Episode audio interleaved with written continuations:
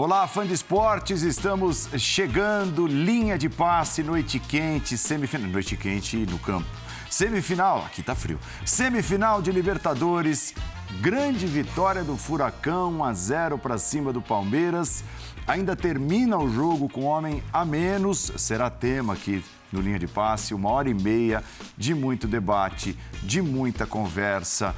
O Palmeiras com seus desfalques, as escolhas de Abel Ferreira, as escolhas de Luiz Felipe Scolari, que foi expulso também ali perto dos 30 minutos do segundo tempo. O Furacão melhor que o Palmeiras, principalmente na primeira etapa, quando constrói a vantagem, depois se segura. O Palmeiras, com um homem a mais, na parte final do jogo, não conseguiu empatar. Furacão traz a vantagem aqui para São Paulo na semana que vem, jogará pelo empate em busca da classificação, a grande decisão decisão da Libertadores. A saída de Veiga, machucado, Rafael Veiga, o Danilo, que não poderá jogar também na semana que vem. O Palmeiras tem a boa notícia da volta do Gustavo Scarpa. Nossa, bastante coisa. E claro, a entrevista coletiva, esperávamos, né? Uma pena. A entrevista coletiva dos dois técnicos, dois grandes personagens, o Luiz Felipe Scolari, o Felipão e o Abel Ferreira. Teremos, até por determinação da Comembol, só a do Abel Ferreira entre os técnicos, técnicos para valer. Do lado do Furacão, nós teremos um assistente técnico, possivelmente o Paulo Turra, por conta da expulsão do Felipão. Ele é impedido também de conceder a entrevista pós-jogo. Estamos chegando, linha de passe, a nossa hashtag. Estou com Mauro Naves, Vitor Birner, Leonardo Bertozzi. Participação mais do que especial daqui a pouco do Oddi, diretamente lá da Arena da Baixada. Tudo bem, Vitor Birner? Tudo bem, Paulo. Quanta coisa, quanta história esse jogo deixou para a gente debater a partir de agora. Uma hora e meia de linha de passe. Vai, vai parecer pouco tempo. penso, penso como você. Boa noite a você, ao Mauro, Boa ao Léo, ao Jean, que mais tarde vai estar com a gente, aos fãs das fãs do esporte. Eu acho que o jogo tem várias questões. E lógico que estão misturadas, mas eu vou fazer um. passar rapidamente por várias delas, é, separando as equipes. Uma grande atuação do Furacão dentro daquilo que a equipe pode produzir. É. Time peleando como gosta o seu treinador e levando o jogo como a gente imaginava e de forma competente. Eu, se fizer uma comparação com a força dos adversários e com as outras partidas de mata-mata do Atlético na Libertadores, essa foi a melhor. É, do outro lado, as escolhas do Abel não funcionaram, elas geraram diversos problemas à equipe. Isso tem um pouco a ver com, a, com o elenco. Ele podia ter feito coisas diferentes, eu vou falar disso ao longo do linha. Com o elenco limitado, eu acho que esse jogo explica muito porque ele repete a equipe várias vezes nos grandes jogos do Palmeiras, porque ele evita fazer tantas alterações.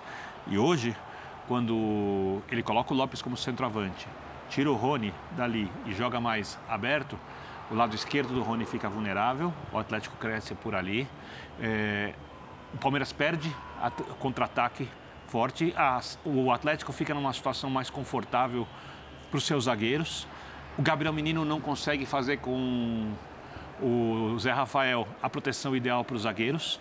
O primeiro tempo de ambos os zagueiros do Palmeiras foi ruim, o que é algo muito raro, não, não bem protegidos. E se não fosse o Everton, teria sido 2 a 0. No segundo tempo, a equipe se acertou um pouco mais na marcação e não conseguiu, nem depois da expulsão do Hugo, uma expulsão justa, mas que mostrou um pouco de desequilíbrio emocional ou de falta de inteligência do jogador para entender alguma coisa muito óbvia na partida. Nem depois disso o Palmeiras conseguiu criar chances claras que a gente imaginava que criaria contra um Atlético que demorou para mexer. Ou seja, fisicamente o Palmeiras também é, estava melhor, mas quando as alterações aconteceram, o Abel tinha que mexer na equipe. Eu só acho que ele arredondou a situação quando o Wesley entra e o Rony vai jogar por dentro. É, o Palmeiras não conseguiu construir da mesma forma que o Atlético não construiu, conseguiu construir. Enquanto o Palmeiras quando teve um jogador a mais. Eu lembrei exatamente da entrevista. É, eu concordei com o Abel, tá, naquela entrevista do, do, do Abel após o jogo, respondendo uma entrevista do Cuca. Então a gente teve um Palmeiras com vários problemas que a gente não está acostumado a ver nos grandes jogos. O time não vinha jogando bem, hoje repete uma atuação abaixo E a perda do Rafael, Rafael Veiga é uma perda de muito impacto. O Danilo não conseguiu ser substituído à altura hoje. Não sei o que ele vai fazer no jogo que vem para tentar vencer por dois gols de vantagem. E o Atlético, sim, vai fazer, fazer o jogo como gosta, no Allianz, travando, brigando, é, cozinhando o jogo. Tá tudo aberto. O favoritismo do Palmeiras diminuiu bastante depois do jogo de hoje.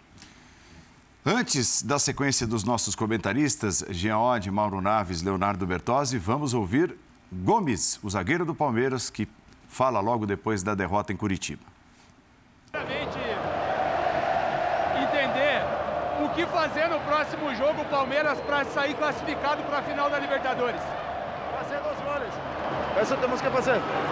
Acho que segundo tempo, primeiro tempo, no começo começamos bem. Tivemos chance para para fazer gol, mas é, não fizemos e o futebol é isso, né? É, mas acho que a chave está aberta é, agora descansar e preparar o seguinte jogo. Ok, Alex, primeiramente parabéns pelo gol. Queria que você falasse um pouquinho da sensação de fazer o teu primeiro gol com a camisa do Atlético e por enquanto o gol mais importante do ano. É, obrigado. Fico muito feliz de ter feito um gol na semifinal. O jogo foi muito difícil pra gente, né? Ainda bem que conseguimos fazer um gol ali no começo.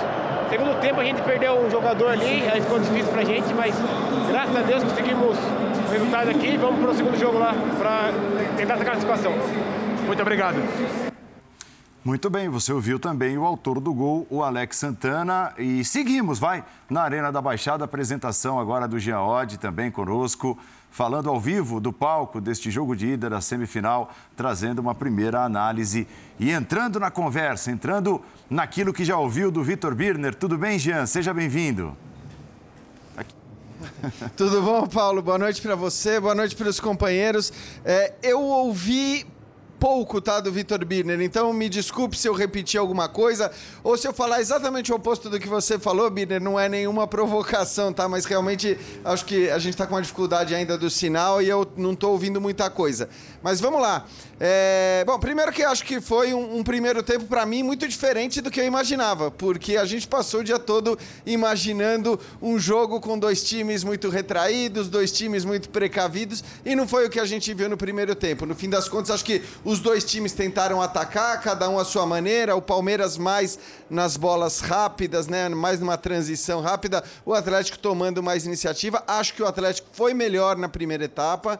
É, a gente teve, isso eu ouvi o Birner falar, um Palmeiras que eh, esteve muito abaixo do ponto de vista defensivo. Então, zagueiros que em geral não falham, falharam várias vezes, né? E a gente lembra que, inclusive, o Everton salvou uma bola que o Gustavo Gomes ia colocando para dentro das redes mas Murilo e Gustavo Gomes não estiveram bem no jogo de hoje, o que é raríssimo.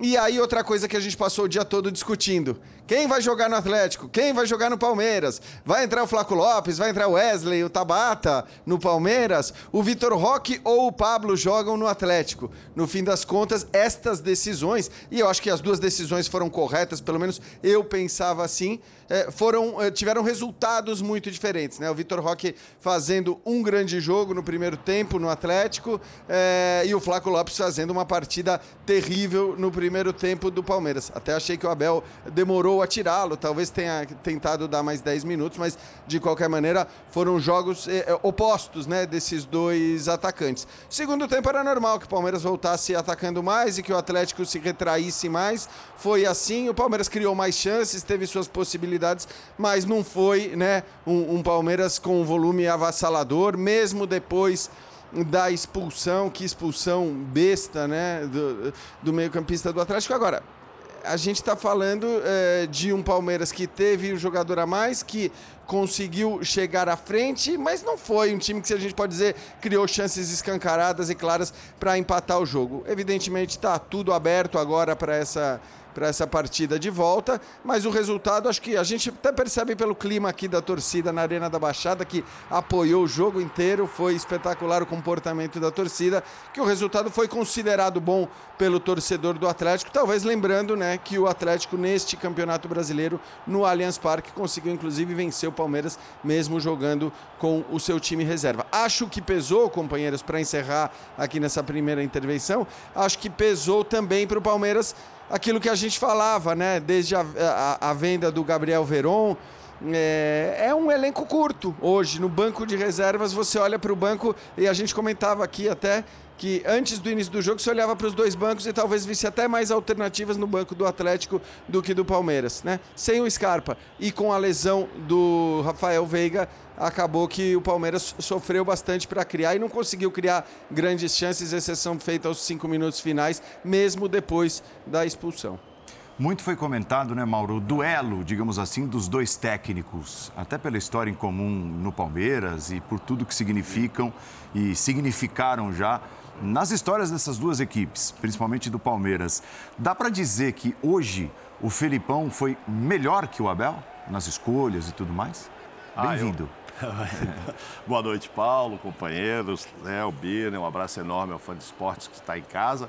Acho que foi, ganhou o jogo, fez um primeiro tempo melhor, né? E não foi tão defensivo como dizia o Jean ali durante o dia todo. Eu ouvi vários comentários aqui dos programas e se esperava, ah, vai ser truncado, que é o, vai ser o jogo do Filipão mesmo, ele não, não, se importa, mesmo sendo na arena. Acho que não foi isso que a gente viu e os números mostram isso também. Talvez até por uma deficiência né, do, do Palmeiras no primeiro tempo. É, mesmo sem ter mais posse de bola, apesar de estar em casa, foi 45 a 55 no primeiro tempo, o Palmeiras não estou uma bola no gol, enquanto o, o Furacão teve cinco escanteios a favor contra um só do Palmeiras, ou seja, mostrou que estava mais afim do jogo e fez o gol, né? Fez o gol. Também gostei da escalação dele. Eu, até ontem, hoje eu vindo lá e cá, eu estava até pensando aí que ele não começaria com o Pablo, mas até ontem eu estava achando que por tudo que o Pablo representa, por, pelo entendimento do, do Filipão com o Pablo, que ele ia ser o escolhido, mas acho que ele acertou em não escolher, botar o menino é, que está concorrendo, né? Esse menino concorre aí entre os melhores da Libertadores. E se alguém hoje, pelo menos, não tirou uma nota ruim aí, foi ele, né? Porque o Rafael Veiga e o Rony, é, eu acho que não, hoje não tiveram uma nota para para falar que, que, que, estariam aí na frente desse prêmio. E eu vi o Zinho falando e penso igualmente à tarde, depende muito do que eles apresentam, esses que estão entre os concorrentes apresentem nas decisões, jogo decisivo. Desses dois jogos da semifinal, eu acho que é muito importante para se escolher. Amanhã tem outro jogo, tem lá concorrentes, Pedro e Arrascaeta do, do Flamengo, mas hoje o, os do Palmeiras, que são esses dois, acho que não foram muito bem. E, e eu senti hoje nesse jogo, mais do que eu imaginava, a falta que faz o Scarpa. Porque nossa. o, nossa, o Veiga não está, né? O Veiga não voltou a ser o que ele foi o Veiga nesse, nessa temporada já, jogador maravilhoso, fundamental. Mas, de repente, esse bastão foi passado para o Scarpa e hoje a gente percebeu. O Danilo faz falta? Faz. É, joga mais do que o, Joga com característica diferente, chegar mais na área do que o menino e tal. Faz falta, evidentemente que faz. Mas o Scarpa, eu acho que o Palmeiras sentiu muita falta dele. E acho que agora ficou em aberto. A gente já dizia, programa até de ontem aqui. Olha, a diferença entre Atlético e Palmeiras, há o favoritismo do Palmeiras, mas não é tão grande quanto do Flamengo com o Vélez, etc. Agora, com, essa, com esse resultado, tá, tá tudo, tudo muito igual. Mesmo que se diga, ah, vai jogar em casa, a gente sabe disso. Me surpreende também, acho que o Jean falou aí que ah, não vem jogando bem, que a gente teve duas semanas para o Abel treinar o time que é o que muito se pedia. É. E a gente fica esperando uma melhora significativa. Não foi visto isso depois de uma semana contra o Flamengo, aí mais uma semana e não foi visto também contra o Fluminense.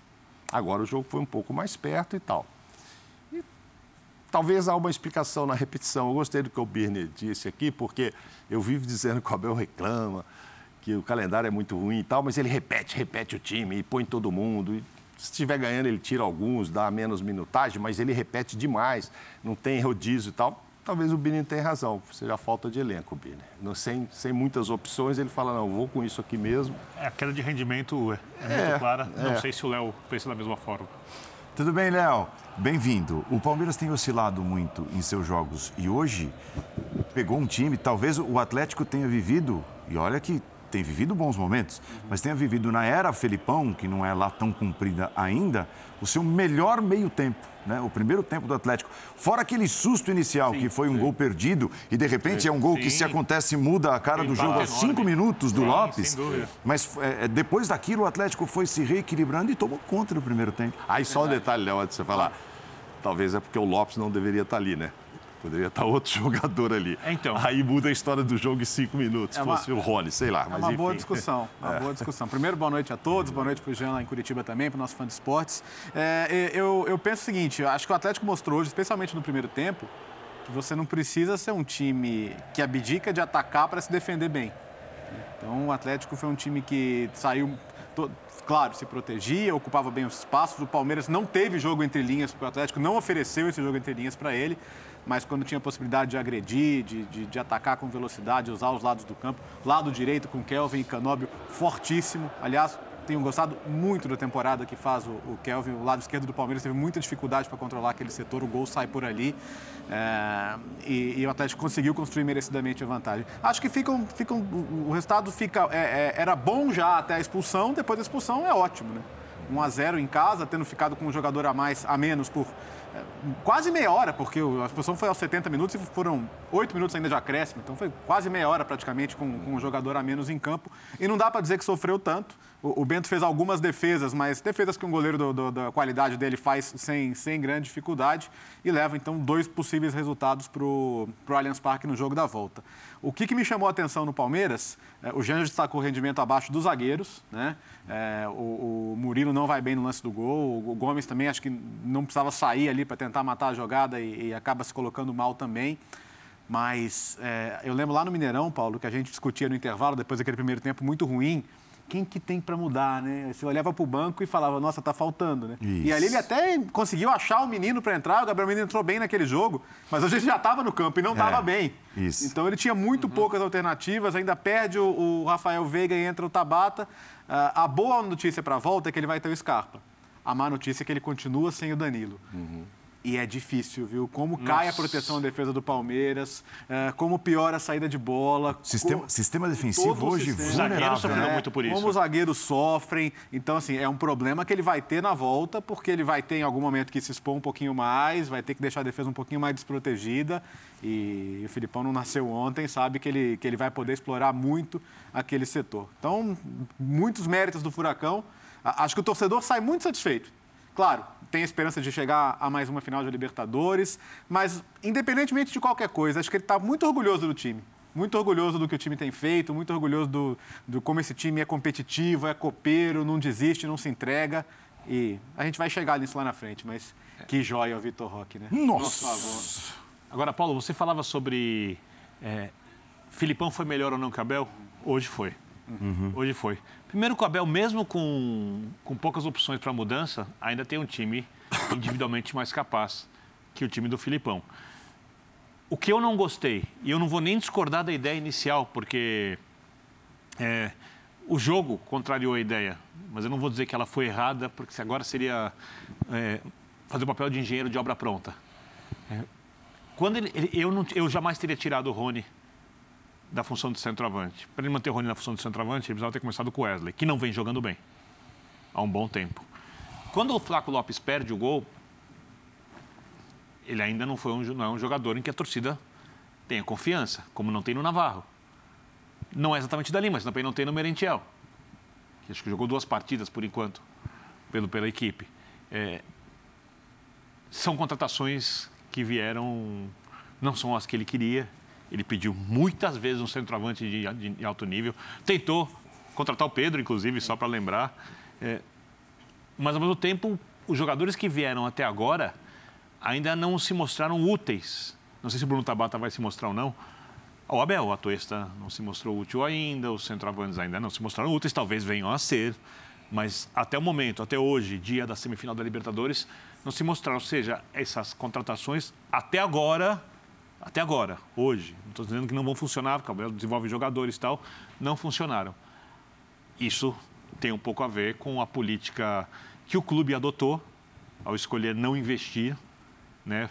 E eu não vou criticar um clube que quer manter as suas finanças em dia corretamente, porque a gente vive criticando aqui quem cria dívidas, então o Palmeiras eu imagino que não investiu por isso, ou porque não achou com o dinheiro que tinha, tinha se ofereceu dinheiro pelo Pedro, provavelmente tinha dinheiro para investir em outros jogadores, não achou quem poderia trazer, mas acho que essa ideia, você coloca o Rony na esquerda, o Rony sofre exatamente no lado, lá chamou a atenção Sim. que o Atlético criou tudo, porque do lado direito o Marcos Rocha foi muito bem. Foi. Foi muito bem. O lado direito da marcação do Palmeiras foi, foi muito bem. O lado esquerdo estava, por outro lado, extremamente vulnerável. E como já disse, da, sem, sem o Rony ainda complicou mais, né? Sem o Rony ainda complicou mais.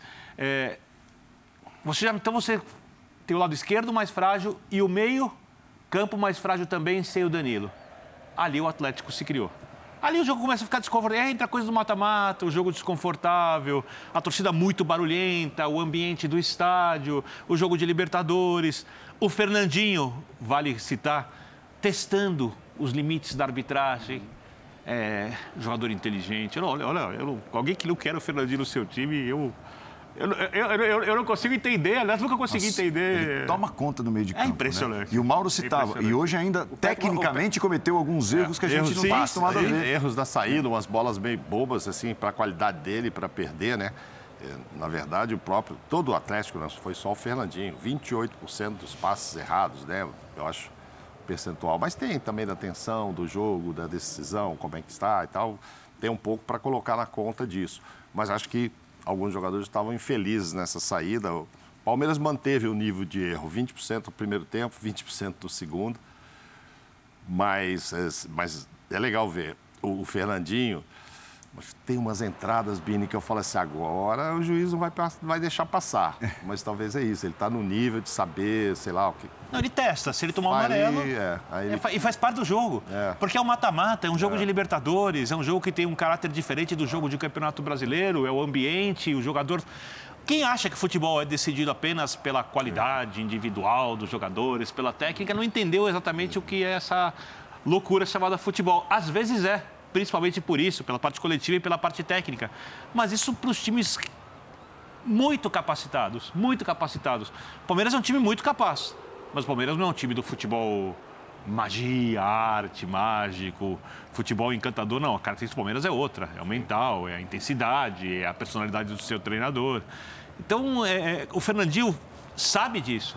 E ele sabe também dos limites da sua equipe e o que ele tem que fazer e tem que ver, entender o jogo. Só entende o uhum. jogo de verdade quando está jogando. Ô, Bini, mas até por não ser o Fernandinho, você falou bem da estratégia do Filipão. Acho que um ponto foi não ter tirado, né? O Hugo Moura estava Tava com cartão amarelo, um jogador que se expõe muito na marcação. E o cartão vermelho que ele tomou, hein? Não, não dá, né? É, não, não, dá. dá. Num aí, jogo desse tamanho? Não dá. Acabou, ah, acabou não tendo um prejuízo maior no placar, embora tenha impedido que o Atlético tivesse mais força até para buscar um segundo gol, que seria muito pesado no confronto mas não dá para botar até um cartão amarelo e botar a mão na bola daquele jeito achando que, que vai passar batido. Né? A expulsão é assim, é, não dá para discutir, não, não, não, tem como discutir, não tem como falar que é exagerado, nada. Não, a expulsão não. é indiscutível. É indiscutível. É. E, não é nem polêmico. E, e, de, e, deu até a impressão de que na hora o Tobar ele toma a decisão uhum. correta de aplicar o cartão amarelo e aí, quando ele percebe que ali no chão está um jogador que já tem cartão amarelo, é. ele pensa, ih, é, mas fazer, ih, vou ter que fazer vou isso. Ter de fazer Percebe isso. porque é. os três ou quatro do Palmeiras também é, vão, vão fizeram lá questão de lá para avisar. Mas, mas, tem juiz, ainda mais em é, Libertadores e tal, que o cara,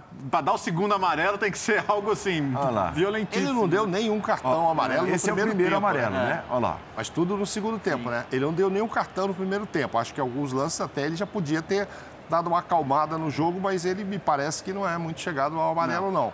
Aí ele foi deixando passar, mas essa aí não é nesse lance, né? Olha lá.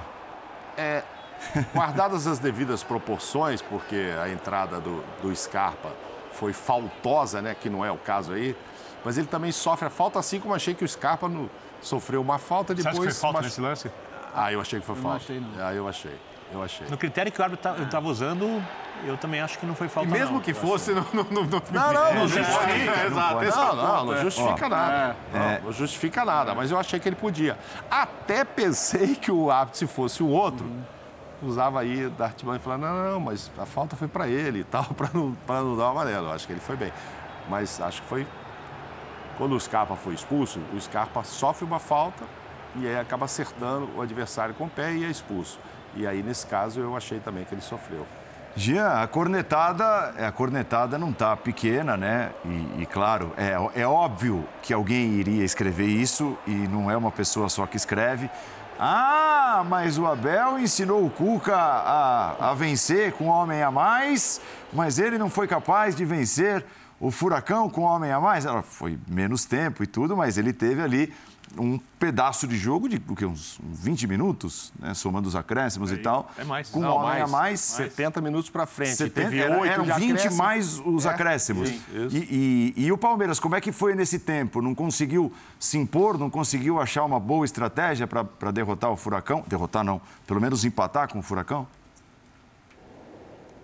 É, eu, eu acho que não, acho que não, Paulo. De fato, assim, se a gente for ver o que o Palmeiras estava criando no começo do segundo tempo para o que ele cria depois da expulsão, eh, do Hugo Moura, na verdade não cresceu muito a produção do Palmeiras a partir do momento da expulsão. Acho que seguiu mais ou menos naquela mesma toada, né? O Atlético conseguindo se defender muito bem ali, aí claro, né? A, a partir daquele momento ainda mais à vontade para se defender e o Palmeiras eh, também com seus jogadores muito pouco inspirados. É bom que se diga, né? Porque vocês já falaram que o Veiga já estava abaixo, o Rony abaixo. Eu acho que o único que tentou alguma coisa ali na frente, que acertou alguma coisa ali na frente foi o Dudu, então não eram jogadores que realmente estavam produzindo aquilo que a gente já viu produzirem em outros momentos. É, enfim, é, eu acho que a, a, produção do Palmeiras no segundo tempo, e mesmo nesse final, com as finalizações ali de fora da área do Gabriel Menino, com duas ou três boas cabeçadas,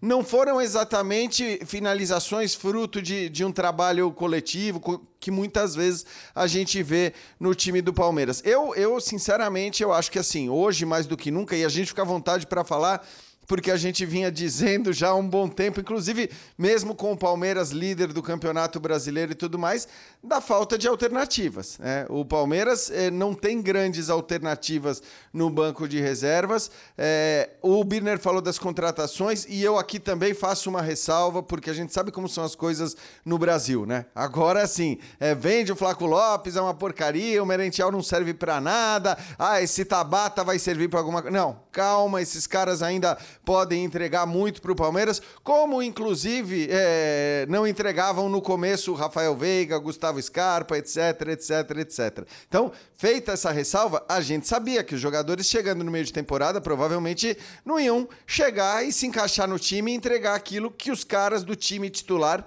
e o Palmeiras tem hoje um time titular muito claro, estavam entregando. Então, eu acho que o mais grave de tudo isso nem é como falou o Birner, a, a, a questão de você eh, não, não, não ir acima dos seus limites, né? E contratar jogadores renomados, grandes, estrelas, tal, essa coisa que muitas vezes o torcedor de quer, o torcedor de qualquer time quer, não, contrata o Cavani, né? Não vai contratar o Flaco Lopes, contrata o Cavani, eh, não vai contratar o, o, o Tabata, contrata o Felipe Coutinho, sabe? É, é, é, o torcedor muitas vezes quer esses caras, mas a gente também tem que ser coerente com o discurso que a gente faz em relação à responsabilidade financeira. Eu acho que a grande crítica ao Palmeiras e à sua direção em relação a, a hoje a pouca profundidade do seu elenco é a venda do Gabriel Veron. Eu acho que o Veron é um jogador que hoje tivesse no banco, assim como é, contra o Atlético é, foi importantíssimo na semifinal do ano passado, poderia ser um cara a, a, a, melhorar as coisas, a mudar as coisas dentro de campo, um jogador que muitas vezes foi importante. Estou de acordo que ele nunca rendeu aquilo que se imaginava que fosse render, mas era inclusive no momento que saiu uma boa alternativa. Tinha feito dois, três grandes jogos na sequência, depois de toda a polêmica da balada, etc. e tal e ele foi vendido por um valor abaixo do que sempre se dizia que ele valia. Então eu, eu acho que em relação a essa coisa do elenco pouco profundo, a crítica ela fica muito mais para essa venda do que para a contratação de jogadores pouco renomados, em que pese o fato de realmente hoje o Flaco Lopes, que não foi só a finalização errada no, no comecinho do jogo lá. Eu acho que ele acabou de fato errando muito, né, Paulo? É, errando vários lances de ataque que o Palmeiras tinha boas possibilidades, errando passes. E acho que das quatro finalizações que o Palmeiras deu no, no primeiro tempo, se não me engano, três foram dele e foram finalizações ruins. Isso, é verdade. Ó, vamos, vamos ouvir, ver e ouvir Abel Abel Ferreira e Gabriel Menino, os representantes do Palmeiras, e a entrevista agora para você que curte o Linha de Paz. Foi empurrou-nos mais para trás, mas nós tivemos duas oportunidades que podíamos ter feito golo. Um, e as duas, uma nos pés do, do, do Lopes, que estava sozinho, isolado, um bocadinho de mais calma, e seguramente na próxima ele vai ter mais calma dar dois toques para não ser precipitado na finalização, e na segunda de cabeça, que é, é um dos pontos fortes deles, não, não fez. E o nosso adversário acabou por fazer um golo. Como é o futebol? É um golo e nós depois procuramos ir atrás. Um jogo muito encaixado, um jogo difícil. E depois na segunda parte uh, entramos melhor no jogo, na primeira parte, na, na, segunda, depois do nosso adversário ficar com menos um jogador, fizemos cinco finalizações, três remates exteriores do Danilo, do, do menino, uh, tivemos uma de calcanhar do, do Rony que o, o guarda-redes agarrou e a mais flagrante foi no canto, com o Gomes agora mesmo no fim, um bocadinho mais de direção, podia nos ter dado uh, o nosso gol. Tivemos cinco cantos, mais dois livros laterais, mas o nosso adversário defendeu-se bem. É uma das suas características, uma equipa que se defende muito bem, com muita verticalidade no jogo e, e hoje perdemos. Da próxima é em nossa casa, vamos, vamos agora recebê-los em nossa casa perante o nosso público e, e fazer uh, o que for preciso para, para virar esta eliminatória. Abel, Vinícius Nicoletti, ESPN. Que você falasse um pouquinho do desempenho ofensivo do Palmeiras, se você gostou de toda essa movimentação, você citou aí, mas é, foi um jogo difícil, né? E o que, que precisa melhorar para o jogo da volta ofensivamente, o desempenho do Palmeiras, na sua avaliação? Olha, em primeiro lugar, dizer-te hum, da minha experiência, que não é assim muita, neste tipo de jogos, quando estamos a jogar uma meia final de uma Libertadores, as oportunidades não são muitas, pelo menos é o que me diz a história, a mim, é a minha opinião. Nós sabemos que neste tipo de jogos não há muitas oportunidades. E, e o jogo comprova isso. Agora, nós tivemos as nossas. Muito disso, assim, sem, sem ver o jogo, lembro-me de três. De cabeça de Gomes, uma de cabeça do Lopes e uma isolada do Lopes. E destas três tu tens que fazer. Se o adversário depois vai fazer um, como fez, ou dois, essa é outra questão, porque nós não jogamos sozinhos. E é isso que gostava de, te, de, de dizer. Nós temos competência e capacidade, mas do outro lado também está uma equipa com competência e com capacidade também, que, que é uma das características, uma equipa que se defende também uh, muito bem. Mas, como te disse, o nosso adversário hoje acaba por ganhar e vamos agora, é um jogo a duas mãos, ida e volta, agora é a nossa casa e vamos procurar em nossa casa impor o nosso jogo. Portanto, até lá vamos ter tempo de preparar esse jogo. Mas normalmente nestes jogos não é só aqui, é aqui na Europa, são jogos muito equilibrados, decididos em detalhes, e acho que foi isso que aconteceu hoje no, no jogo. Foi um jogo decidido num, num, num detalhe para, para o nosso adversário. Boa noite, Abel. Menino, primeira pergunta para o Gabriel Menino. Hoje, novamente, a torcida do Palmeiras fez presente longe do Allianz Parque, assim como foi contra o Atlético Mineiro, como foi no final de semana contra o Fluminense e hoje também aqui na Arena da Baixada. Queria que você falasse da importância da torcida agora para o jogo da volta no Allianz Parque, onde muito provavelmente estará totalmente lotado, provavelmente com todos os ingressos já vendidos. E para você, Abel, a gente falava muito sobre esse mês de agosto, que seria um mês muito complicado e finalmente chegamos ao fim do mês de agosto. Queria que você fizesse uma avaliação hum, de forma geral de como que foi esse mês de agosto no time do Palmeiras, por favor. Ah, eu acho que a torcida é muito importante. Eu acho que a torcida lá dentro de casa é o nosso 12 segundo jogador. E tenho certeza que temos mais 90 minutos aí para conseguir a virada. E com o apoio da nossa torcida, eu acho que, que vamos dar o, o nosso melhor e conseguir a virada aí dentro de casa.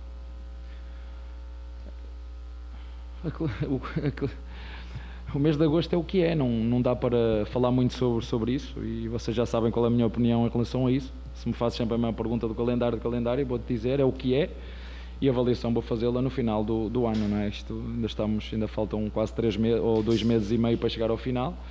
Estamos nesta competição, chegamos aqui por, por, por mérito, com muito trabalho e temos agora a oportunidade em nossa casa desafiar o nosso adversário e procurar eh, reverter este resultado. Essa é a nossa eh, missão agora em relação ao calendário, é o que é, e nós vamos continuar a, a fazer o que tem que ser feito e o que for preciso, analisar, ver os jogadores que estão, que estão melhores, que recuperam mais rápido e continuar o nosso caminho. Foi assim. Travadinha. É. Travadinha. Sabe? Travadinha no sinal. Perdemos o contato. Perdemos o contato com Abel Ferreira. Mas deu para a gente ouvir assim, boa parte daquilo que ele estava dizendo o que chamou a sua atenção daquilo que você ouviu, Léo? É, acho que ele, tentando, claro, não, não, não, fazer um grande drama a respeito do, do resultado e acho que ele colocou um peso que o Flaco Lopes não gostaria de ouvir sobre é. a chance perdida. Me né? chamou a atenção é, também. Isso foi o que me, me, me, chamou. Vamos lá. Vamos, vamos. É. Voltou, voltou. Vamos ouvir o restante. Por isso, não optou de repente por um ponta mesmo pela esquerda.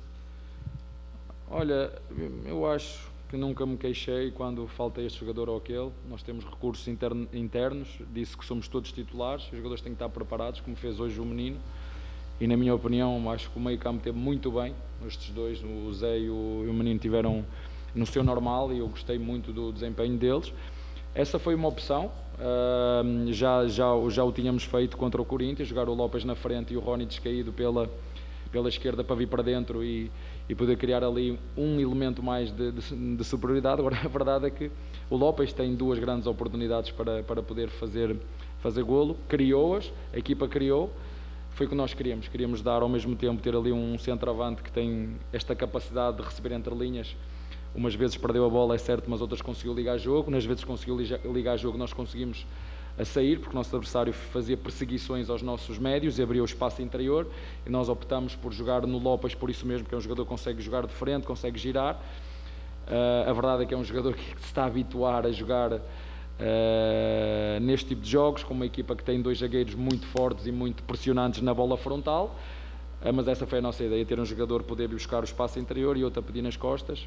Como disse, sabíamos que ia ser um jogo difícil, um jogo onde não ia haver muitas oportunidades, mas uh, modéstia à parte, eu acho que nós criámos tantas como o nosso adversário, até porque também não me lembro de nenhuma assim tão flagrante como nós tivemos, não me lembro, mas, uh, mas o futebol é isto, é eficácia, e hoje o nosso adversário foi mais eficaz, parabéns para eles, uh, e terça-feira vemos-nos em nossa casa. Boa noite, pessoal. É...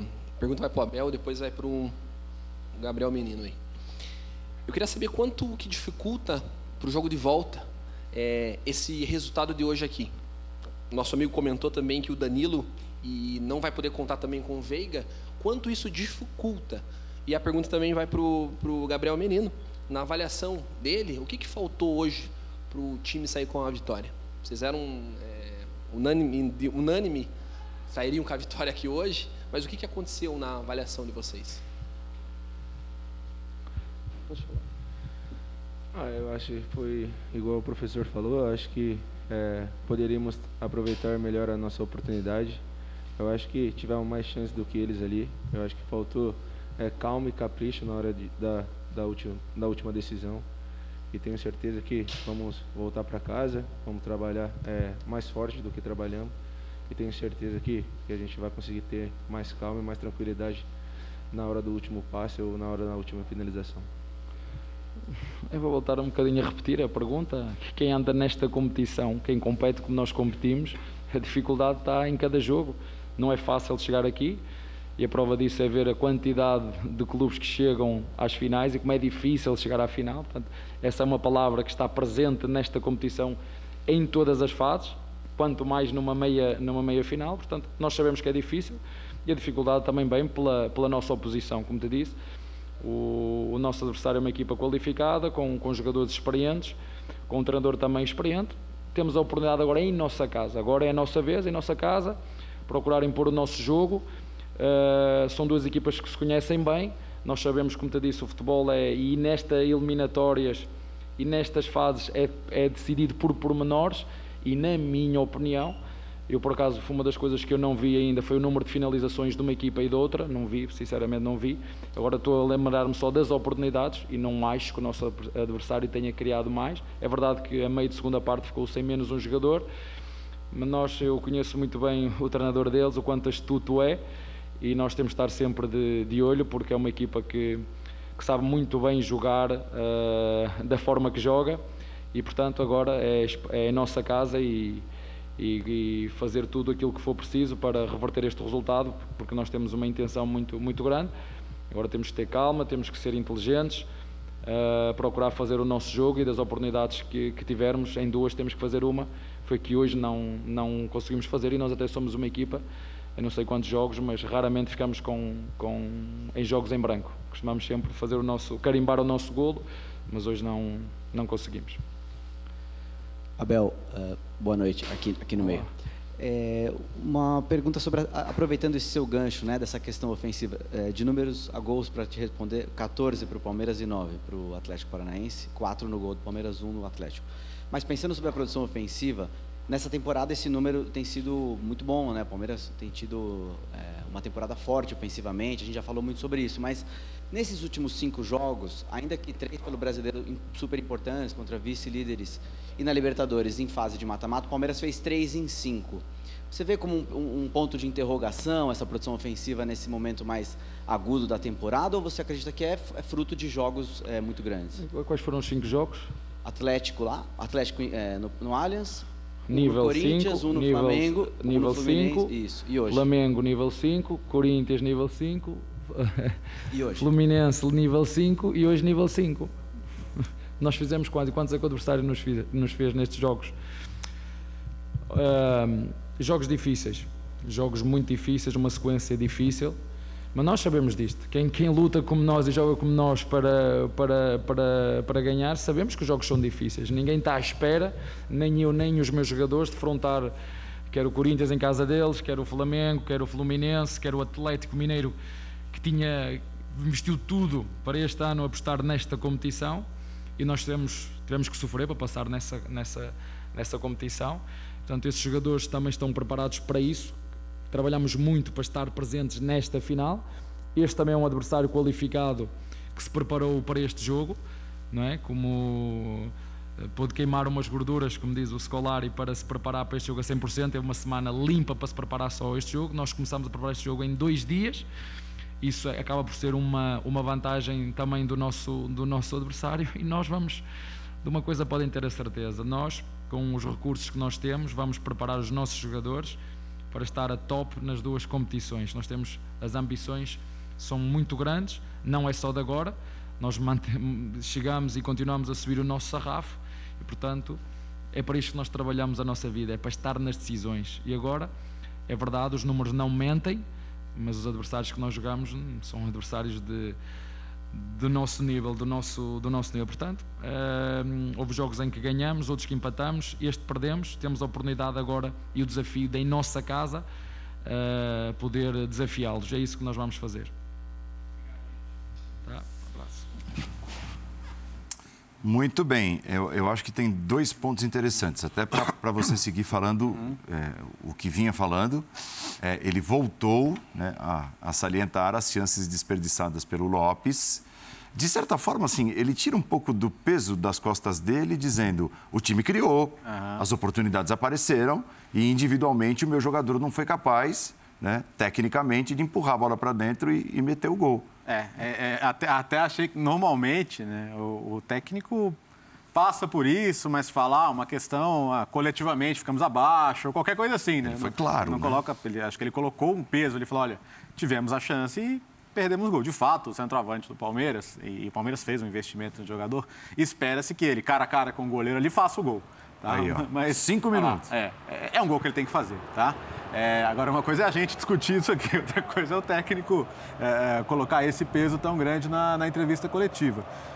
Agora, é, isso foi o que me chamou a atenção. De resto, eu acho que ele não, não, não, não quis fazer tantas críticas assim ao rendimento do time, mas eu acho que ele vai concordar que ficou abaixo. Tem ainda todo um jogo de volta, mas ele não deve estar satisfeito tanto quanto pareceu estar com a produção do time, especialmente porque isso foi isso ironicamente foi um tema da, da- da- do, do confronto anterior com o Atlético, né? Construir com um a menos, né?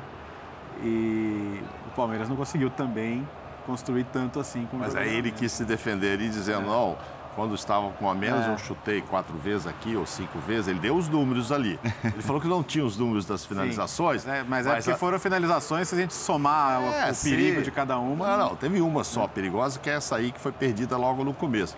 Mas ele sabe os números que interessam. Exato. Na hora de se defender, ele sabe. Não, depois a gente fez tantas finalizações. Ele falou de 1 agosto, que ele falou, ah, já veio falando e tal.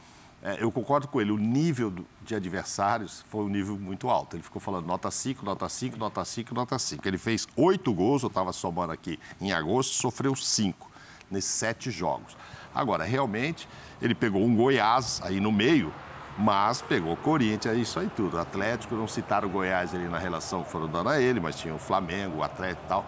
Enfim, é, foi um agosto pesado. Mais sete jogos, mas entre eles, eu já havia dito aqui, antes de dois deles, ele teve a semana aí que ele está dizendo que o Filipão teve para esse jogo. Ele teve, antes de pegar Fluminense e antes de pegar o Flamengo. E aí foram dois empates também. Óbvio que para entrar num clima de decisão como agora, faz diferença. Um ficar a semana inteira é, treinando, tal, enfim, se recuperando, e o outro ter tido um, um jogo três dias atrás. Mas eu acho que ele também não aproveitou bem quando ele teve as semanas cheias. Mas concordo que foram, foram adversários muito pesados para esse mês. Só que a avaliação dele eh, parece assim, de quem ah, eu perdi porque o Lopes não fez um gol. Se eu olhar, eles não criaram tanto. Tipo assim, eu vou buscar isso lá, é muita confiança, eu vou buscar isso no jogo de volta. Eu não acho que vai ser tão fácil assim, não. Então, Mauro, é, é, tipo assim, eu, eu acho que o Abel não precisa se defender. E eu até entendo quando ele disse que um gol claramente perdido, uma chance criada no começo, mudaria o panorama da partida, é um mata-mata. É, tem aquela questão anímica e, e é, com essa o Palmeiras costuma lidar muito bem, não é à toa que ganhou duas Libertadores seguidas, que é o líder do Campeonato Brasileiro. É, mas ele sabe que o time rendeu menos do que pode. Ele, eu tenho certeza absoluta que ele espera outro futebol Sim. jogando ah. dentro de casa. Ele é. sabe que com esse futebol, a chance de classificação ela existe, mas ela é menor do que se o Palmeiras jogar o futebol que o Palmeiras já mostrou diversas vezes na temporada. E que não mostrou, por exemplo, contra Flamengo e Fluminense. Sim, sim. Tá? Então, é, é óbvio que o treinador tem muita confiança nesse, nessa equipe. Essa equipe já deu diversas mostras de capacidade de crescimento e superação nos, nas principais partidas. É, não quer dizer que vai acontecer sempre, mas ela já deu diversas mostras, então não tem o porquê de você desconfiar disso. É um jogo, pode não acontecer. Às vezes não acontece. Às vezes não acontece com as melhores equipes do mundo. Uhum. Não estou falando só com a, a, equipe que mais ganhou na América do Sul nas últimas duas temporadas, a equipe mais bem treinada do, do país. É, é normal, ele tem que confiar. E ele não tinha que expor ah, os defeitos coletivos da equipe, o que não funcionou hoje na entrevista. Então eu entendo completamente o tom da entrevista do Abel. Eu não, não faço nenhuma crítica a isso, mas eu também acho que ele sabe que esse futebol não é o futebol que o Palmeiras pode e tem que jogar contra um Atlético que jogou, como você mesmo disse, Paulo, para mim, o primeiro tempo do Atlético foi o melhor que eu vi nessa Excelente. Libertadores. É, e a questão, né, Jean, é assim, é suficiente apontar para a dificuldade imposta e pelo nível dos adversários? Porque o Palmeiras, justamente contra esses grandes adversários, era nesses jogos que o Palmeiras dava mais uhum. do que deu recentemente, nesse último mês, nesse último recorte. Foi um time que oscilou demais. Flamengo ah, não jogou bem o primeiro tempo, melhorou um pouco no segundo. Fluminense fez um primeiro tempo competitivo, acabou no segundo tempo. Ah, Corinthians eh, vinha de uma decisão, de uma super decisão, parecia um time cansado, não foi um grande jogo. Então, assim, eh, mesmo hoje, oscilou né, em partes do jogo o Atlético foi melhor basicamente o tempo todo, mas o Palmeiras mostrou oscilação e fez um primeiro tempo muito ruim. Então, é, a pergunta que eu quero te fazer é: só olhar para o nível, nível 5 dos adversários é o suficiente? Acho que não. Uhum.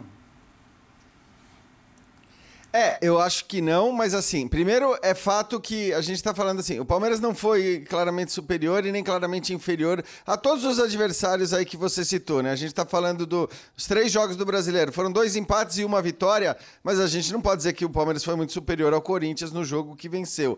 Nos empates, ah, poderia ter vencido, poderia, poderia ter perdido também, né? Acho que são detalhes, aí tudo bem, não vou entrar nem nas questões de arbitragem, porque sempre né, o torcedor lembra muito disso, de um lance aqui, um lance acolá, mas fala falando do que foram os jogos, eram jogos em que cabiam vitórias e cabiam derrotas. Então, o Palmeiras não tem sido claramente superior aos grandes adversários. Continua sendo um time, para mim, que joga de maneiras diferentes, talvez mais do que os seus adversários. É um time talvez mais adaptável àquilo que quer o seu treinador.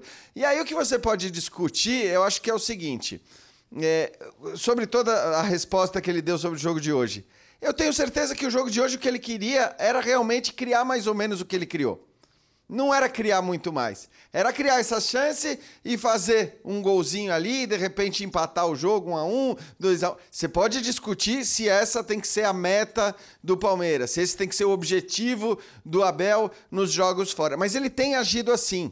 Ele tem agido assim, inclusive com times que são inferiores tecnicamente. Então, eu vou pegar como exemplo eh, os jogos contra o São Paulo. Campeonato Estadual e Copa do Brasil. E gosto quando a gente tem exemplos que terminam um com sucesso, o outro com o fracasso. É claro que o torcedor vai sempre lembrar da questão da arbitragem e tal, mas eu estou falando, um você venceu, o outro você perdeu.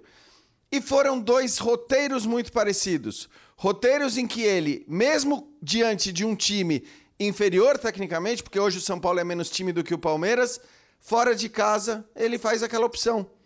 Eu acho que você vai discutir, é para fazer aquela opção, não é para fazer aquela opção, mas ele faz aquela opção.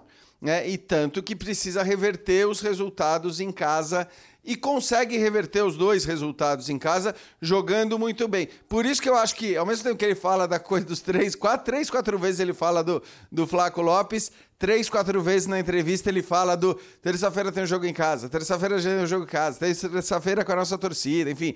Ele de fato acho que acredita nisso e eu acredito muito que vai ser um Palmeiras impositivo, como a gente viu, por exemplo, nos dois confrontos contra o São Paulo. A questão é o que o Filipão vai aprontar, porque o Filipão é, é, certamente ele sabe disso, ele sabe o que esperar, ele sabe montar o seu time para defender, ele tem jogadores de qualidade que lhe permitem se defender, mas mesmo assim ser perigoso, como foi no último jogo da Arena da Baixada contra o Flamengo na, na Copa do Brasil. Então, foi num primeiro tempo em que o Flamengo atacava, tomava iniciativa, e o Atlético Paranaense teve praticamente o mesmo número de chances no primeiro tempo, porque o Filipão sabia explorar a iniciativa do outro. Então eu, eu fico muito, realmente, uma expectativa grande para o que vai ser esse jogo de volta, porque ao contrário do que a gente esperava no jogo de hoje. E repito, eu acho, para mim o primeiro tempo do jogo de hoje foi bastante surpreendente pelo, pelo roteiro e pela postura eh, das equipes. Eh, a tendência é que no jogo de volta a gente tenha um jogo mais aberto, a gente tem um jogo com o Palmeiras tentando fazer aquilo que fez contra o São Paulo no Paulista, contra o São Paulo eh, na Copa do Brasil no jogo de volta. E aí, vamos ver como o Atlético Paranaense vai explorar isso, um espaço que certamente será dado. Eu apostaria que o jogo de. O jogo de hoje eu achei que foi bom, mas eu apostaria que o jogo da volta vai ser ainda melhor, companheiros. Ô, Paulo, é só lembrando, né, que esse agosto, ele falou, ele foi perguntado sobre agosto, né? Em agosto tivemos com o Palmeiras dois jogos de muita intensidade com o Atlético Mineiro. Uhum. Hein? Tanto no Mineirão como aqui, com expulsões e tal. Então, nesses ah, eu sofri cinco gols e fiz oito e tal, mas como é que foi o meu agosto? Tudo bem, foram dois empates, mas muito intensos. É, acho que falou muito do, do Lopes, mas ele disse assim, na primeira resposta, ah, da próxima vez ele vai ver que é melhor dar dois toques, que uhum. vai ficar mais fácil de fazer o gol. É, essa próxima vez será no jogo de volta? Boa. Ele vai ter essa, essa chance? Pergunta. Essa próxima vez ele vai ter uma chance só do brasileiro. Quais são as opções, né? Porque o, o, o Mauro... no meio, pôr o Rony no meio. Diga, Jean. Não, é que eu acho interessante você tocar nisso, porque, de fato, e eu sei que o Birner entendeu ele, ele não admitir que o jogo coletivamente foi ruim, porque ele não ia admitir que o jogo coletivamente foi ruim. Por outro lado, é mais estranho ainda ele fazer o que ele fez. Ele deve estar muito irritado para falar do jeito que ele falou, para citar o Lopes duas ou três vezes, porque ele não é um cara que costuma fazer isso. Pelo contrário, é sempre a defesa do seu jogador, e, e eu tenho certeza que ele dá broncas, particularmente, mas ele não costuma. É, agir assim, quer dizer, falando, reclamando das chances perdidas do seu atacante. Então, eu acho que isso na entrevista coletiva acaba sendo meio um reflexo de, pelo menos, uma dúvida em relação a isso que você está falando, né? Quer dizer, o incômodo dele em relação à atuação do, do, do Flaco Lopes hoje é muito grande. Então, isso talvez. Mas aí entra aquela história que a gente estava falando. Qual que é a alternativa dele? É o Navarro? Eu acho não, que ele, eu o, acho Rony no meio. o Rony seja. no meio, Jean. O Rony no meio. então, ele, é o, o Tabata. Do lado. É o Tabata. É, é o Tabata, o Wesley. É, é, eu, eu acho mais o Tabata. Eu também acho. É, eu acho. Porque o Wesley não está bem, mas poderia ser uma possibilidade. É, agora é. E o Verão já foi embora, então não tem a outra. Não, eu concordo com você. Ele falou isso porque mudava, mudaria o jogo. Eu não sei se é o gol tão perdido, não. Vocês me desculpem que o Bento, o goleiro, estava ali em cima. Ah, se ele domina e tira do Bento Não e é tal. gol perdido, Mauro. Ah, não é, não. Esse aí dos Mas não é só aquele gol, Mauro. A errada. cabeçada, ele tá subindo junto com o zagueirão. Aí ele Ah, cita a a segura. cabeçada, a cabeçada eu porque- acho que é gol perdido. A cabeçada é. era um lance que ele está Sim. disputado. É tá uma ótima chance, eu acho que é uma ótima chance. Gol perdido para mim é quando o goleiro não é lá. Quando o goleiro não tá, Tá no lance, área, a bola passa sozinho, o cara chuta para O fora, que a gente quis tem dizer aí visto. que ele tinha tempo para ajeitar Não tinha tempo para ajeitar, lógico. Ele Então, perdeu uma grande oportunidade, sem dúvida. Acho que ele pode, inclusive, sair do time por causa disso. Porque eu também, Jean, não acho que ele vai chegar no treino e não vai chamar o Gomes do lado e falar: o que, que você estava fazendo na hora do gol? Porque, com a moral toda que tem o Gomes, com o tanto que tem jogado, talvez o melhor zagueiro da América até aqui e tal. Mas eu acho que eles não foram bem, nem ele, nem o Murilo. Então hoje ele não tocou desses, dessas Mauro. coisas que não funcionaram, pelo tanto que ele está é, chateado com, com esse gol Tudo bem, perdido. porque é, é um lance decisivo. Agora, só para dar também o- os argumentos para o Léo e contrariá-lo com todo respeito. sim, Léo, tá são- vontade. o, gol- o centroavante tocou 25 vezes na bola, ele perdeu 13 vezes a bola e deu oito passes certos. Ah, pra mim. Mas foi assim, ele que indicou esse centroavante. Se- mas aí Foi precisa esperar para saber se o centroavante será útil ao longo da sua carreira vou, no Palmeiras. eu vou ficar, su- eu vou ficar surpreso. Hoje não foi bem. É. Se vou ficar surpreso se o quarteto da volta não for Dudu, Tabata, Scarpa e, e Rony. Até porque ele precisa agredir e Não, na e, marcação e- e e o Tabata, pra mim, foi uma melhor notícia da noite. En- Entrou bem, chamou falta, foi criativo, chamou o jogo. Eu acho que ele que hoje é a opção que tem, não tendo o Veiga, tá? Não tendo o Veiga, eu acho que me parece a questão mais, mais lógica aí pro jogo de volta. Aproveitando, Paulo Jean, antes que você dispense o Jean, para falar um pouco de quem ganhou. Ô, Jean, eu achei que o Alex Santana, que também era uma das dúvidas de ah, vai de Terãs, não sei o quê, foi muito bem no jogo. Foi muito bem no jogo. Inclusive, encaixou muito uma marcação em cima do Gabriel Menino. É, e os laterais, que a gente já falou aqui, né? E os zagueiros também. Os, os laterais. O, Abner atacando menos do que, É. o, que o lado direito e tal, mas foi um Atlético muito bom também. Teve o mérito do outro lado. Opa. Não adianta a gente, né? O Abel Mas vem, muito. o Abel É. vem e fala, ó, meu, meu centroavante perdeu um gol e tal, não sei o quê. Mas o que jogou o outro time do outro lado? Eu gostei muito do Alex Santana, já.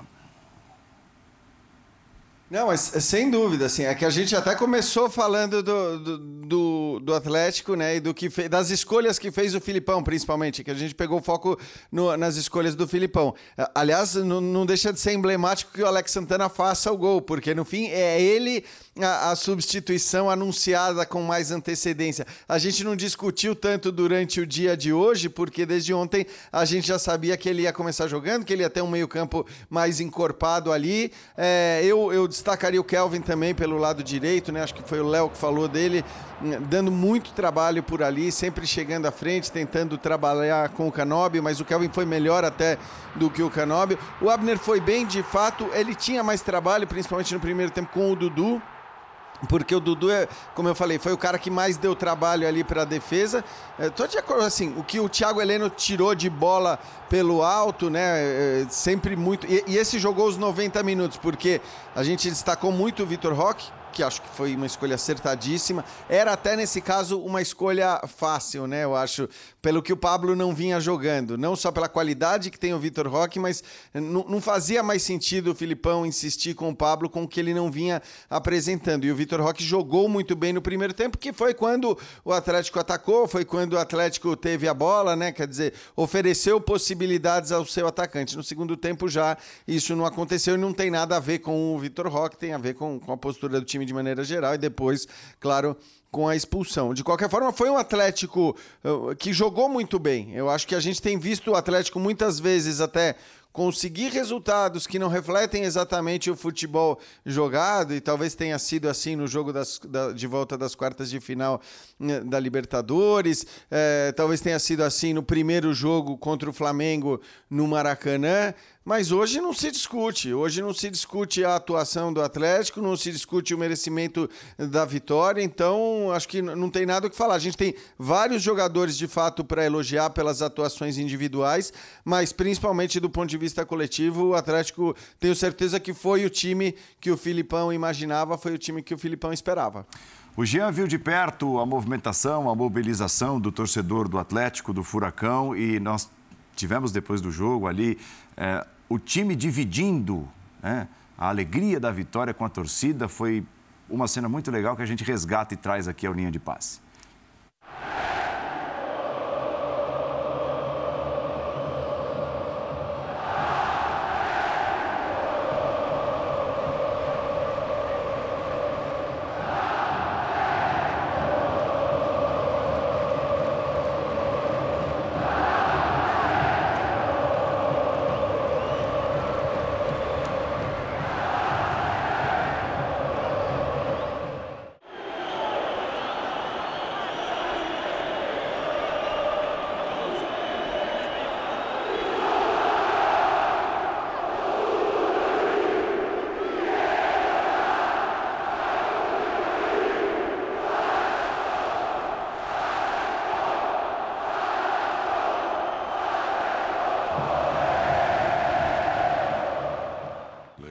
Muito bacana, festa do torcedor do Furacão. E agora fala Alexandre Matos, diretor, um dos diretores, né? Diretor de futebol do Atlético, ao vivo.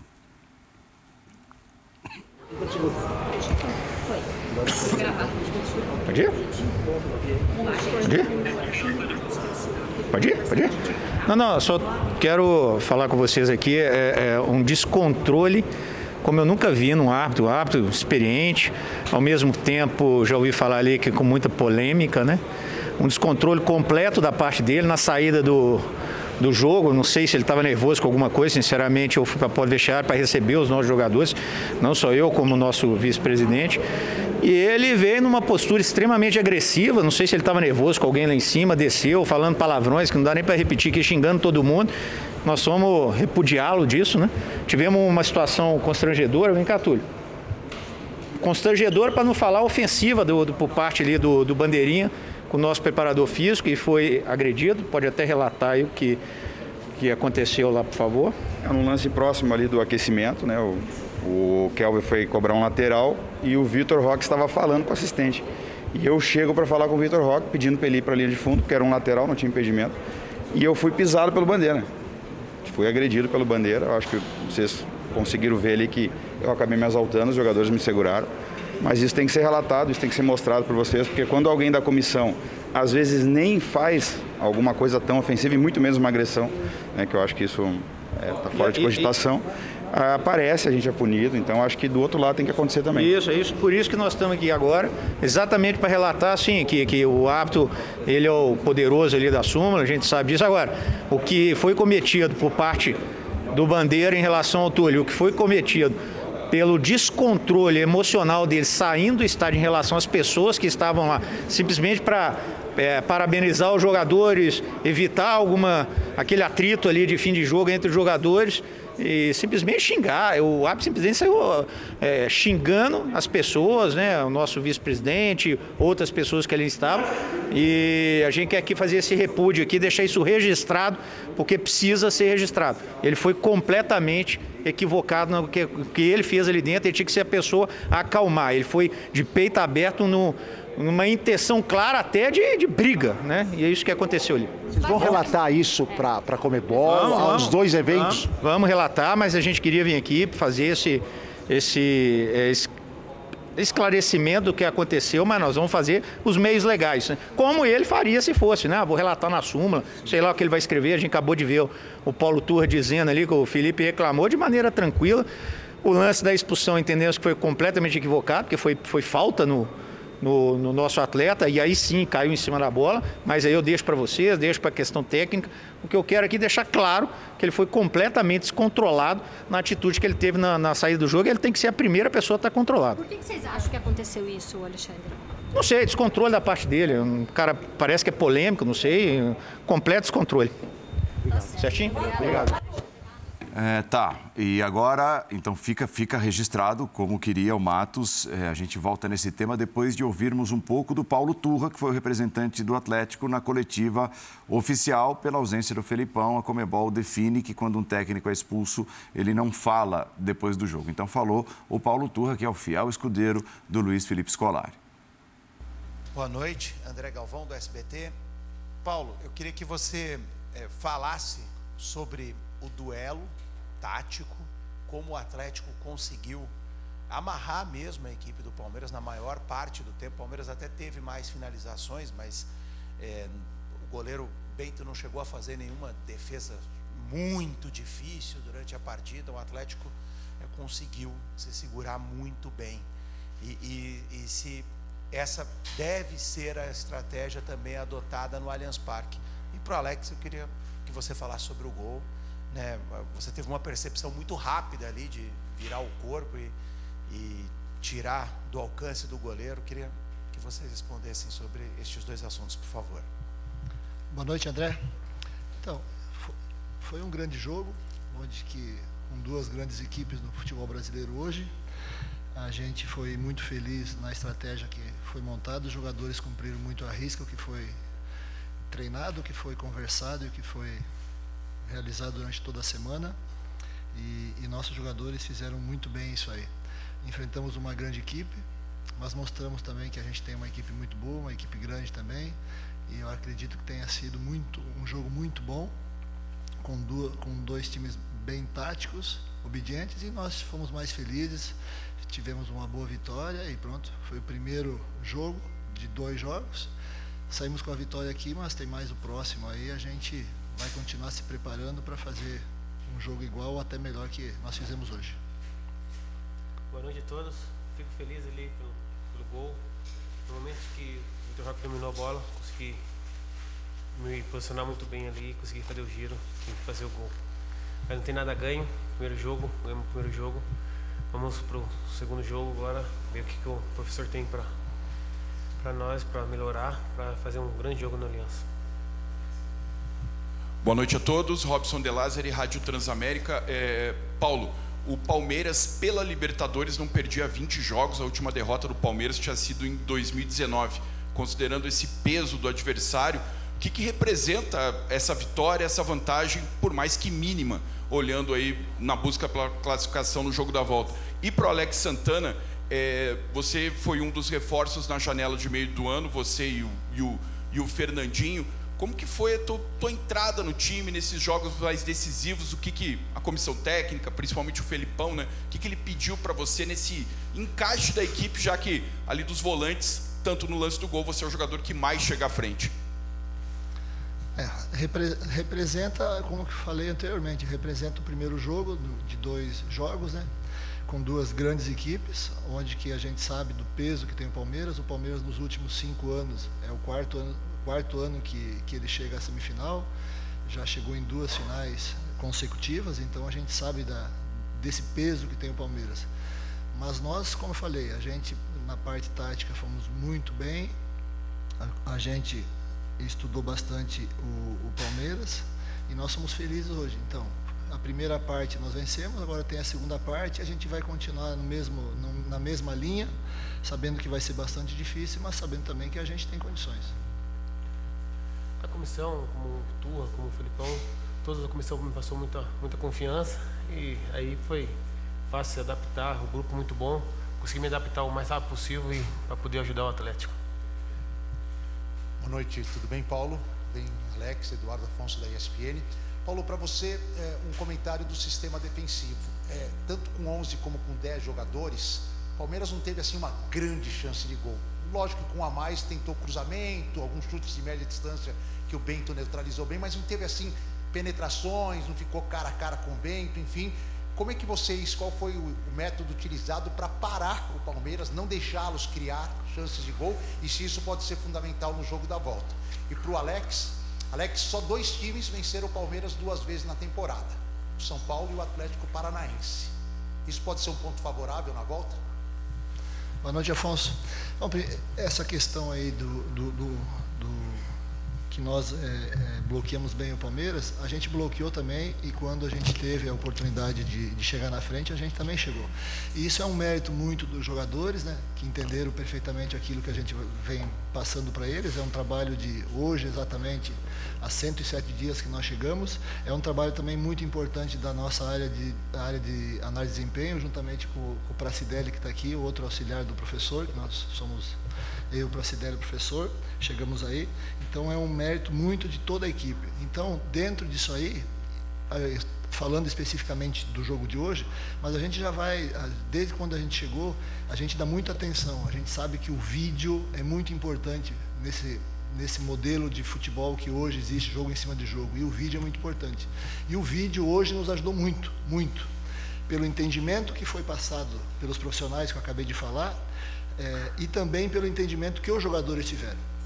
A gente treinou, ok, a gente treinou, mas foi um conjunto de situações que aconteceram que fez com que, aliado à qualidade do nosso jogador, a gente, a gente foi feliz hoje. Mas volto a, volto a falar, foi a primeira etapa. Nós temos a segunda etapa que com certeza vai ser mais difícil em São Paulo na próxima terça. Sabemos da, da qualidade que tem o Palmeiras, mas nossa equipe também é muito bem qualificada. É, vamos falar como o Turra falou, sabe, ganhamos o primeiro jogo, mas vamos para lá, que não tem nada ganho ainda. Vamos lá fazer um grande jogo para poder, se Deus quiser, sair vitorioso. Oi, Turra, Alex, boa noite. É, Turra, até contra os estudiantes, vocês fizeram a mesma situação de ter os três volantes no meio-campo e deixaram o, o Terãs é, não iniciar a partida, né? Foi uma escalação um pouco diferente. Qual era a proposta de vocês diante dessa escolha, diante do adversário que vocês tinham? E também chamou a atenção a mudança dos dois atacantes, né? A entrada do Vitinho e, e do Vitor Roque. O que vocês tinham de, de propósito com essas alterações? É, como o professor sempre fala, né, nós não temos apenas 11, nós temos um grupo, né? Então, dentro a entrada do, do Vitor hoje do, e, e, do Vitinho é perfeitamente normal. São jogadores que treinam muito bem e, quando têm a oportunidade, estão jogando muito bem. Então, hoje foram peças importantes, como, como todo o restante, os demais que, que participaram do, do grupo. E, e, e dentro do, do, da estratégia, é aquilo que falei. Nós temos o, o Atlético hoje, se tratando da equipe que iniciou nós temos três volantes, né? Volantes, né? Que são jogadores que, com muita qualidade, são jogadores que sabem jogar, jogadores que têm características muito boas. Dá para dizer que são. Poderia ser, dizer que seriam três meias também, né? De tanta qualidade que eles têm. Então a gente tem esse, essa, é, essa felicidade de ter jogadores, não só esses três, mas os que estão também à disposição, de ter no nosso plantel. Então isso facilita bastante a nossa, a nossa estratégia, né? Então fomos felizes bloqueamos, sim, o Palmeiras, ok, mas também quando nós tivemos a oportunidade, a gente jogou e, e chegou na frente também com bastante propriedade. Paulo Turra e o autor do gol, Alex Santana, representando o Furacão na entrevista coletiva. Nós temos uma imagem captada pelo nosso Chico de Laurentes, do grupo Disney, repórter do ESPN.com.br, canais ESPN, ó, da saída do Rafael Veiga, já ali com uma bota né? uma bota de proteção no tornozelo direito, até que caminhando é. em boa velocidade. Sim, né? sim. em boa velocidade, mas ali com a bota já de proteção, tentando a imobilização. É, o fato é que é, a gente vai falar ao longo de toda a semana, joga, não joga, possibilidade, como é que fica o Palmeiras com ele, sem ele e tal, e de repente o Abel vai, dentro do possível, esconder até, ou, né, ou tentar a escalação dele até o último momento mas ele não está bem. Né? Depois de ter voltado de lesão, né, Jean? Sim. O Veiga, o Rafael Veiga não é mais aquele, não foi mais aquele Rafael Veiga tão decisivo, né, capaz de mudar jogos.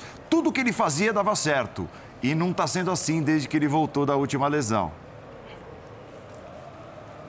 É verdade, Paulo, não tem dúvida nenhuma que, que o Veiga não voltou a ser aquele jogador depois que voltou da lesão. É, em relação a isso, não, não tem discussão.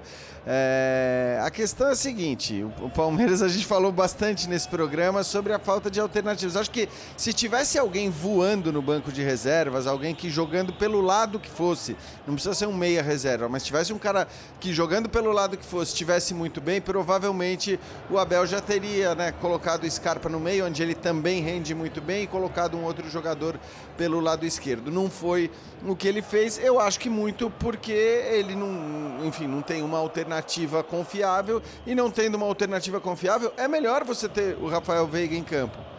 Porque qualidade ele tem. Quem fez o gol de empate no jogo contra o Flamengo, mesmo não estando bem nesse, nesse momento, nessa fase da carreira que atravessa? O Rafael Veiga. Então, não tem muito. Acho que assim, a, a falta talvez de disputa hoje de alguém que brigue por um lugar de titular no Palmeiras faz com que mesmo aqueles jogadores que não estão brilhando, mas que a gente sabe que são bons ou que já brilharam recentemente, continue no time. Então, eu tenho certeza que se o Veiga tiver condições de jogo, ele vai para o jogo na próxima terça-feira. Talvez a gente possa afirmar, até pela cena que a gente viu e porque tem um jogo na terça-feira, que no final de semana contra o Bragantino fora de casa ele certamente não vai jogar. É, aquela imagem do banco passa a impressão que não é. Não fez aquela botinha no tornozelo com gelo, né? Na parte de cima do pé. Então deve ter sido um pisão, deve ter machucado. Olha aí, olha aí. Não, tem sim. Tá, tá enrolado no tornozelo. Hugo Moura porque- caiu em cima. Em cima, sim, É, sim. Hugo- Porque se tem um entorse é muito complicado, É. né? A não ser que seja uma coisa muito leve, o jogador, numa partida de sacrifício enorme, faz a botinha ali e vai para o jogo sem a condição ideal. É, eu acho que a questão do Veiga, ela, em primeiro lugar, é uma questão técnica. Eu, mesmo com o Veiga não jogando o mesmo futebol pré-contusão, a última, não essa, é um jogador, para mim, imprescindível na equipe. Quando a gente fala de, uma de um time acostumado a mentalmente crescer nos jogos grandes, você tem que olhar para esse cara. Esse é um jogador que tem a frieza somada à raça necessárias e a inteligência para atuar nessas grandes partidas. Ele é o principal cobrador de pênalti da equipe. Eu não estou nem falando de uma série alternada de pênalti, estou falando de um pênalti durante, durante o jogo mesmo, que é uma coisa que acontece porque a gente imagina que o Palmeiras vai pressionar o Atlético jogando no Allianz. Então, se não puder jogar, e eu acho que só não entra em campo se não tiver realmente condições, se tiver condições parciais, vai para o jogo. Sim. É, é uma ausência enorme. Sim. É uma ausência enorme. Agora eu estava pensando o seguinte, né? O Palmeiras está aí, não quer, não quer que ninguém encoste nele no Campeonato Brasileiro. E a gente está falando sobre a falta de alternativas. Como é que vai contra o Bragantino? Ele não quer descansar, por exemplo, o time, esse time em uma semana, porque esse duelo é muito difícil? Se ele tivesse um, um banco, um grupo tão confiável, ele poderia poupar meia dúzia Eu desses que aí. vai, eu acho que ele vai ter que, vai ter Vai que poupar. mexer, vai ter, não É. tem o que fazer. É, nessa aí, Mas vai é- de Kusevich, Luan, Ah, descansa os dois eu zagueiros. jogo vai. É, é isso? É, é, o- Breno Lopes, sim. Wesley, é isso? Eu acho que você constrói a folga no campeonato, não para É. jogar lá fora, Não. evidentemente. Tá lá. E Jean discorda. Tá vendo, Jean? Tá vendo? Eu acho que assim, ele Não, não, só, só em relação ao Gustavo Gomes, gente. Ah, é, esse que é em todas. Ele- né? o Gustavo Gomes joga todas. É, esse que é em todas. Ele e o Dudu, é E isso? periga o Dudu jogar também. Exato. Nem Talvez que o seja, Rony, enfim. Nem que seja um tempo, né, É, o Nem Danilo seja um joga tempo. certo, né? Porque Não, não- não pode jogar, esse certeza. Então, é, mas assim, tá- pode, pode ser um Scarpa. misto agora. O, Scarpa. o, o, o Scarpa? time da. Vai botar o Scarpa? É, porque o Scarpa não vai ficar todo esse tempo sem jogar, né? É, vai jogar. O que eu quero dizer Lopes. assim, não vai, não vai ser o mesmo time, não vai ser o mesmo time, obviamente, pelo suspenso, mas. O Lopes. é, eu acho que ele vai trocar. Precisa pegar confiança. Não, eu acho que ele Precisa vai. pegar eu- confiança eu- fazendo gols. Eu acho que o time vai ter uns 5, 6 diferentes da, da terça-feira. É, é a sensação que eu tenho. É. É, você pediu uma imagem Pedi. De, um, de um lance envolvendo o zagueiro Gustavo Gomes, quando ele toca ali para trás, é isso? É, na verdade, é uma jogada que, ó, dá uma olhada. O Marcos Rocha está certo na marcação. Tá. O jogador do Palmeiras não acompanha, do lado esquerdo. Rapaz. Aí estoura pro, em cima do Gomes, que erra na hora de tentar dar o primeiro bote e quase faz o gol contra. O Everton salva, ó, traz uma defesa de muito reflexo do goleiro. Ó. Ele erra na hora de dar o bote, consegue recuperar. Agora, o espaço percorrido pelo jogador do Atlético Paranaense até entrar na área do Ah, Palmeiras é não enorme. é comum no time do Abel. Não. E é exatamente onde joga o Danilo. É, hoje o sistema de marcação do Palmeiras falhou muitas vezes. E, e eu não acho que é uma coisa do Gabriel Menino, eu acho que é do entendimento do meio-campo num todo. Né? Do, do- do Gabriel Menino com o Zé Rafael. Porque quem fazia a cobertura do lado esquerdo, não desse lado, onde o Atlético Paranaense criou bastante, era o Zé Rafael, falando que jogava daquele lado. E não funcionou. Também não conseguiu ajudar o Piqueires, o Rony não voltava ali do jeito ideal. O Kelvin talvez tenha sido o melhor jogador em campo, né? O lateral daquele lado do Atlético Paranaense. Então, é é só se pedir para separar isso, porque assim, isso não é. Os times do Abel não dão esse espaço. Né? Ainda mais num jogo de mata-mata. Né? E o zagueiro não fica exposto assim. Então, é, essa exposição dos zagueiros gerou um número maior de erros. Zagueiro bem protegido é um. Zagueiro que é o tempo inteiro exigido em jogadas de mano a mano. Quando é muito bom, obviamente não vai errar tanto, mas ele comete mais erros. Isso é do futebol com qualquer E é zagueiro. o Hugo Moura ali, né? Eu acho que é o Hugo Hugo Moura. Moura que tava eu acho bola? que é lá, ele que faz essa jogada, ó, 17. O Hugo Moura foi destaque aí mesmo, né? Foi expulso, tirou o Veiga do jogo, é, tomou amarelo, o primeiro amarelo do jogo, depois tomou o primeiro vermelho. Essa jogada que ele ca- quase causa um gol contra. Mas o Filipão vai dar uma conversada com ele segunda-feira, amanhã. Fala, meu filho, como é que você me faz um pênalti tão infantil? Pênalti não, Uma expulsão. expulsão. É, desculpa, uma expulsão tão infantil colocar aquela mão na bola. Vamos ao intervalo, mas antes me despeço de Jean Oddi, que está lá com a mão no interruptor. Só está só tá faltando aquele toque do Jean Oddi para apagar de vez a luz do estádio. Jean, valeu, bom descanso, bom retorno aqui para São Paulo. Valeu, valeu, companheiros. De fato, eu tô com a mão no interruptor. Não, sou eu, na verdade. Daqui a pouco a pressão já vai ficar grande. Então, um abraço aí para todos vocês. E amanhã a gente se vê. Amanhã eu tô aí no linha de passe. Mas que exemplo de Rapaz, profissional. muito Você está aqui no estúdio? No caso, hoje mesmo. É, É, hoje logo mesmo. Mais, mais tarde. É, daqui a pouco eu tô aí no, no estúdio pra linha de passe. Vélez e Flamengo. Só não é daqui a pouco, daqui a pouco, porque ele chega em cima da hora, nós Isso, sabemos. Porque às vezes. sabe. é. E fora que ele tem mora 10 aqui do lado, por né? ano, né? Então, É, é, nada mais que ele justo. faça né? alguma coisa Ex- exatamente. nas seis finais da Libertadores. Se né? toda vez que ele viaja ele decide não trabalhar, de aí não trabalha nunca. Tchau, tchau, Jean, tchau. Vai descansar. Intervalo, mas não, não é tchau para você que está nos assistindo, não. Voltaremos daqui a pouquinho. Tem Sport Center ao vivo na sequência. A nossa programação não para. Até já.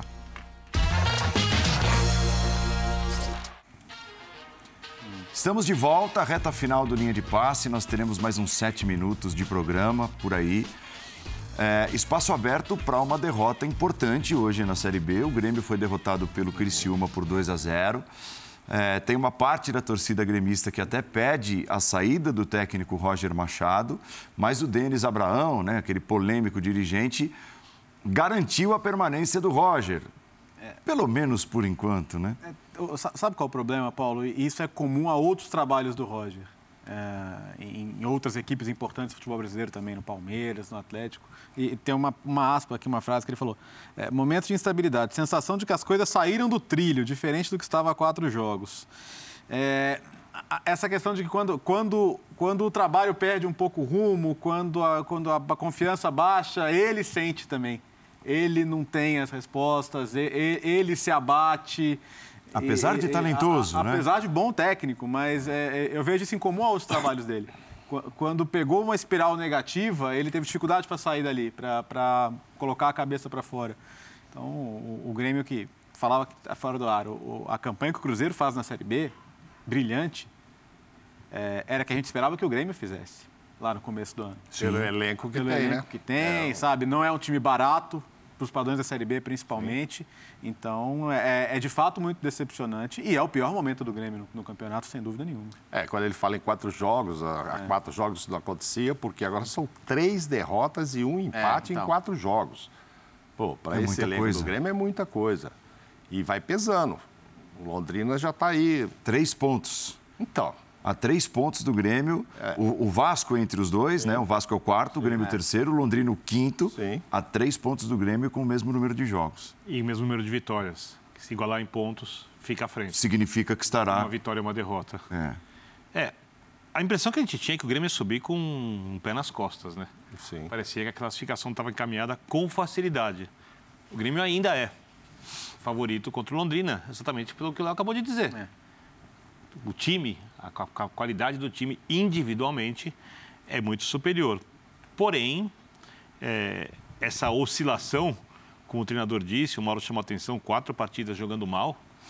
é, nessa hora, na, tipo, não é uma reta final, mas você pré-reta final, tá, tá, na, tá na, na reta antes da curva que vai colocar o time na reta final. Ô, Beneri, 11, 11 rodadas é, são muita coisa para o time, assim... Não é que você está se arrastando, tá vendo a linha de chegada ali e você faz um último esforço. Não, assim, se, se não melhorar, daqui a três, quatro rodadas está fora do G4. São aí pra 16 voltar. finalizações a duas. Do Criciúma, o Grêmio chutou uma bola Pois na é. direção do gol. Chutou duas vezes uma na direção do gol. O Criciúma chutou seis na direção do gol, chutou 16 vezes. Finalização dentro da área, 6 a 1 para o Criciúma. Então não é só perder o jogo, porque se você joga... É, não perde jogo. bola É essa não entra. É os isso que 14 pontos, eu disse que, o- que, o- que disse o Léo, 14 pontos de diferença do Cruzeiro, olhando, e o técnico do Cruzeiro já disse, olha, esse elenco não, não aguenta a Série A, né? tem que mudar tudo. No elenco do Grêmio, você vê gente que aguenta a Série A, inclusive que jogou ano passado e que deve- pode ficar. Estou falando de Kahneman, Jeromel, Ferreirinha, blá, blá. o, o artilheiro lá, o histórico, o Diego. Então, assim, 14 pontos daquele, para quem esperava que fosse no mínimo, no mínimo disputar ali ponto a ponto com o Cruzeiro, caso o Cruzeiro conseguisse o que está conseguindo, que é uma façanha mesmo.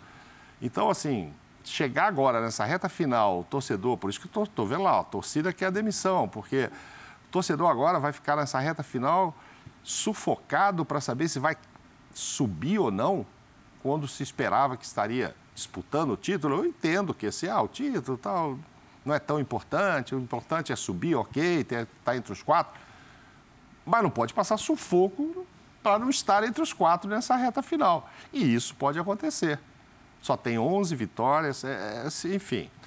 É, eu acho que já é um vexame nesse momento. A não sei que aconteça uma arrancada enorme aí, não vai pegar o Cruzeiro mais em termos de título, mas que daqui a cinco rodadas, tá, estou folgado, deixei todo mundo para trás.